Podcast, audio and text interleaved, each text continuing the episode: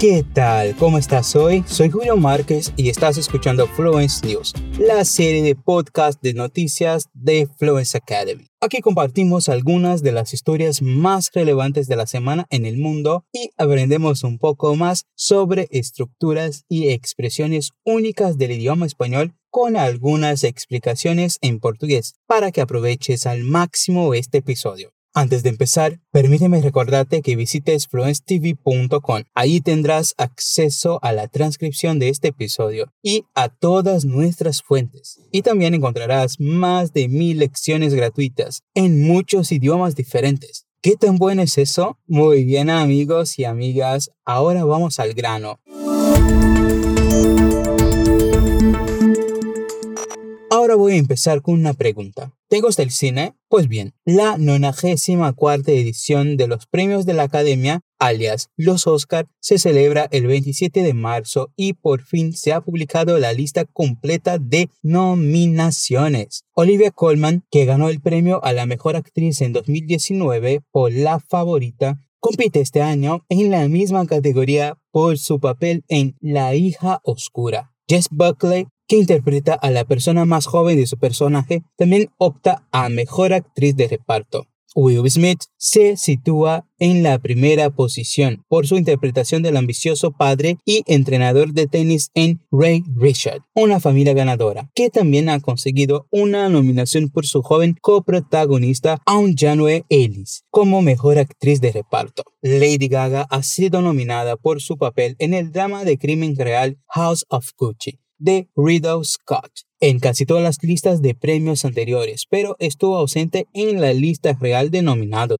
Bueno, en realidad la lista de nominadas a Mejor Actriz contiene a Jessica Chastain, Los Ojos de Tammy Faye, Olivia Colman, La Hija Oscura, Penelope Cruz por Madres Paralelas, Nicole Kidman, Ben de Ricardos y Kristen Stewart por Spencer. Por otro lado, por el mejor actor tenemos a Javier Bardem por 20 Ricardos, Benedict Cumberbatch, El poder del perro, Andrew Garfield, TikTok, Boom, Will Smith, Ray Richard, Una familia ganadora y Denzel Washington por La tragedia de Macbeth. El año pasado la ceremonia a mediados de la pandemia fue un asunto experimental y socialmente distanciado que se celebró en la Union Station de Los Ángeles y que registró un récord de audiencia televisiva. Y los detalles del evento de este año son bastante diferentes de lo que esperábamos. Varios de los principales premios de la Academia no se entregarán en antena durante los Oscars de este año, en un esfuerzo por presentar una emisión más ágil y televisiva. En su lugar,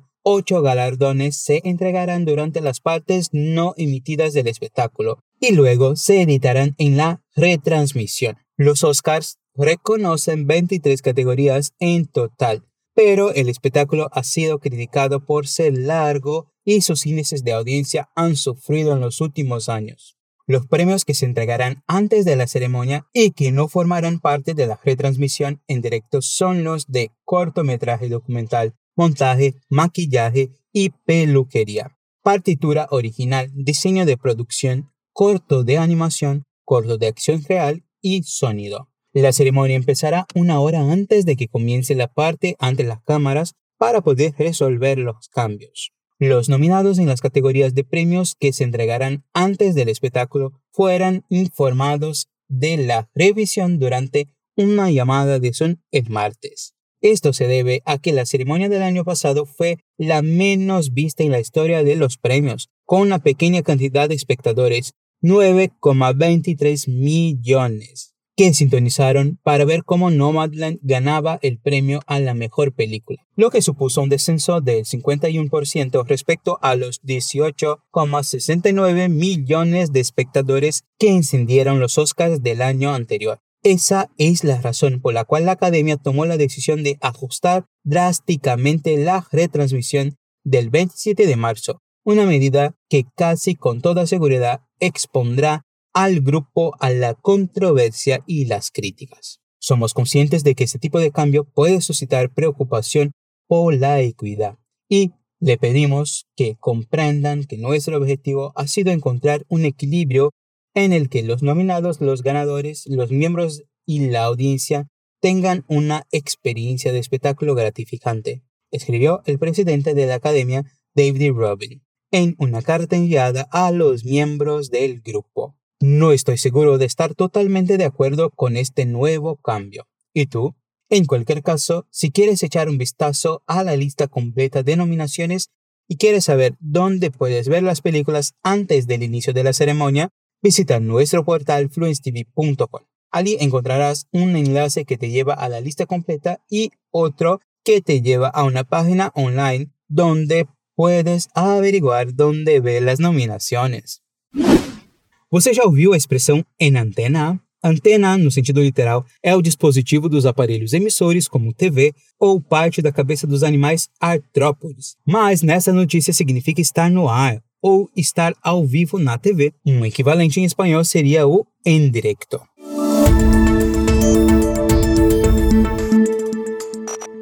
Bueno, cambiando un poco de tema, ahora vamos a hablar de cómo la India se está convirtiendo en una potencia ajedrecística. Solo quiero irme a la cama, dijo Prague a primera hora de lunes tras derrotar a Magnus Carlsen, el ajedrista de mayor rango en el mundo, en el Earthings Masters, un torneo de rápidas en línea. Este chico de 16 años, de aspecto frágil y originario de la ciudad de Chennai, en el sur de India, no es ajeno al éxito. A los 10 años, el chico se convirtió en el maestro internacional más joven de la historia del juego. Dos años después, en 2018, se había convertido en el segundo gran maestro de ajedrez más joven del mundo.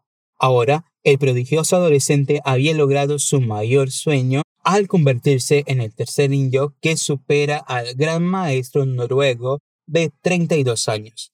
Ya ha traído la atención de todo el mundo, a una edad en que los chicos cambiarían un brazo y una pierna por interminables horas de juego, él ha perfeccionado el arte de la quietud y la concentración en un deporte que es cualquier cosa menos un favorito de los adolescentes, señaló Susan Ninan, que cubre el ajedrez para ESPN India. En un artículo de 2018 titulado de forma clarividente El chico que podría ser el rey, antes de la pandemia, Prague pasaba 15 días al mes en la carretera, viajando por todo el mundo para participar en torneos. Como muchos otros de su generación, se aficionó al ajedrez inspirado por Viswanathan Anand, que revolucionó este deporte en el país. En la actualidad, India cuenta con 7 jugadores clasificados entre los 100 mejores del mundo. Anand, de 52 años, sigue siendo el mejor clasificado, 16,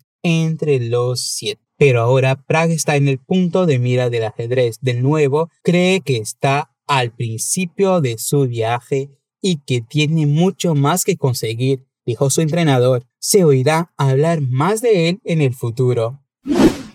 Ajedrista. Mas que palavra é essa? Se você já assistiu a famosa série El Gambito de Dama, provavelmente você já viu essa palavra, já que a personagem principal era ajedrecista, ou seja, jogadora de xadrez. Então, para dizer xadrez, dizemos ajedrez. ¿Sabes cuando estás escuchando a tu cantante favorito y sus canciones te golpean a otro nivel? ¿Dirías que ocurre porque sentimos algo por ellos o porque estamos predispuestos a experimentar esa sensación? Pues bien, un estudio reciente demuestra que hay una parte de nuestro cerebro que responde selectivamente al sonido del canto. Los investigadores dicen haber encontrado grupos particulares de neuronas que parecen responder selectivamente al sonido del canto. En la revista Current Biology, un equipo de científicos de Estados Unidos informa de cómo hicieron su descubrimiento registrando la actividad eléctrica de los cerebros de 15 participantes, a los que se les insertaron electrodos dentro del cráneo para controlar los cambios. El equipo registró la actividad eléctrica en respuesta a 165 sonidos diferentes, desde piezas de música instrumental hasta el habla y sonidos como el ladrido de perros, y luego los procesó mediante mediante un algoritmo. Con esos datos descubrieron que algunas neuronas responden solo al habla o responden con mayor intensidad a la música. Sin embargo, también revelaron poblaciones de neuronas que parecen responder selectivamente al sonido del canto, mostrando solo respuestas muy débiles a otros tipos de música o al habla sola. Sophie Scott, catedrática de Neurociencia Cognitiva del University College de Londres, que no participó de la investigación, acogió con satisfacción el estudio.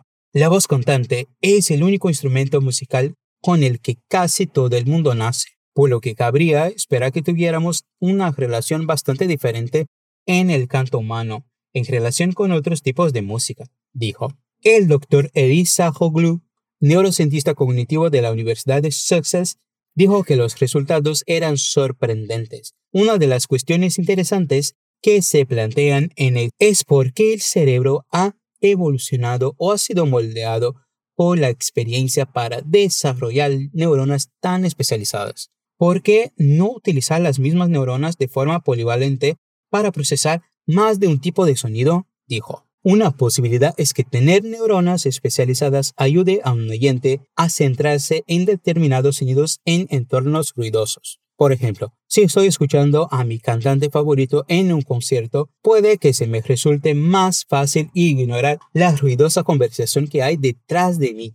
Ah, y si quieres leer el estudio completo en nuestro portal fluencetv.com, hay un enlace que te lleva al artículo. Vale la pena leerlo. Veja novamente esse trecho da notícia. Cabría esperar que tuviéramos uma relação bastante diferente com o canto humano. Aqui nós temos o verbo irregular caber, que está conjugado no condicional simples e nos dá uma ideia de algo provável. E nesse contexto da notícia pode ser traduzido como seria de esperar que tivéssemos uma relação diferente com o canto humano. Como empezamos el episodio de hoy hablando de cine, me gustaría compartir con ustedes algunas películas que podrían considerarse las mejores para ver en marzo. La primera, por supuesto, el estreno de Rob Pattinson como The Batman, que promete ser diferente a todo lo que estamos acostumbrados a ver con otros Batmans. Así que guarda la fecha porque The Batman se estrenará internacionalmente el 4 de marzo. Otra interesante podría ser La ciudad perdida, protagonizada por Sandra Bullock, que sigue una línea similar a la del clásico de 1984 Romancing the Stone. Por cierto, para los que echan de menos ver a Harry Potter en la grande pantalla, Dan Radcliffe también participa en esta película. La ciudad perdida se estrena el 25 de marzo en Estados Unidos, Canadá y Francia. Aquí en Brasil se estrenará el 21 de abril. La última que sacaré hoy es la última animación de Pixar, Turning Red. Turning Red es la primera animación de Pixar dirigida solo por una mujer, la primera ambientada en Canadá y la primera basada en una heroína de familia asiática. Mei Lee se convierte en un enorme y peludo panda rojo cuando está estresada. La directora Domi Shi se inspiró en los dibujos animados japoneses que veía cuando tenía la edad de Mei, a los principios de 2000. Hasta ahora, esta parece ser mi favorita. Estará en Disney Más a partir del 11 de março. Nessa última notícia, temos a expressão echar de menos, que tem outros equivalentes como te extraño, e não tem uma tradução direta para o português, mas o seu significado é similar ao sentir saudades. E se você quer chegar à fluência em espanhol, inglês, francês, italiano, alemão, japonês, mandarim e agora com o nosso novo idioma coreano, inscreva-se na nossa lista de espera. Nela, você vai ficar sabendo assim que abrirem novas turmas. Desse jeito, você não arrisca perder a sua vaga e ficar meses esperando por uma nova chance. Para se inscrever é só apertar o link na descrição deste episódio. Y recuerda, hay un nuevo episodio de Fluency News cada semana. Te espero. Hasta la próxima. Paz y tranquilidad.